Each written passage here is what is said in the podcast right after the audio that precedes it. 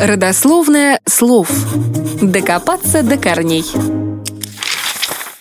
Хамством называют неуважительное поведение человека. Лексема произошла от слова «хам», и есть несколько теорий его появления. Версия первая. Хам имеет отношение к старому слову «хамкать», которое передает звук поедания, причем так говорили о человеке, который ел с жадностью, чавкая. О собаках раньше тоже говорили «хамка», вероятно, и это связано с манерой пережевывания пищи.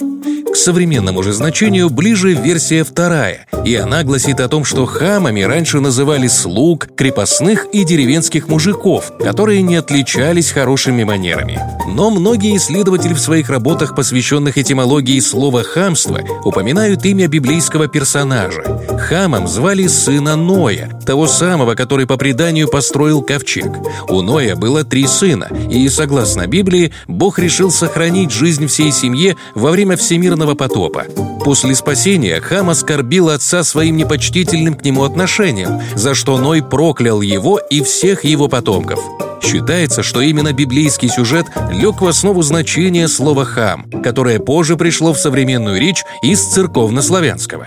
Ведь именно непочитание и неуважение становится причиной хамства – в XIX веке слово приобрело яркую политическую окраску. Его использовали со значением «невежественный человек, проявляющий раболепие и угодничество перед властью».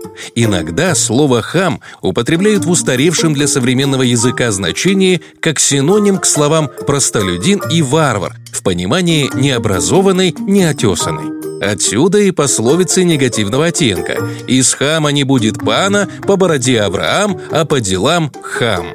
С течением времени слова «хам» и «хамство» обросли новыми смыслами и стали своеобразной характеристикой модели поведения человека – наглого, грубого и невоспитанного. И сейчас это значение характерно для слова «хам» во многих языках мира.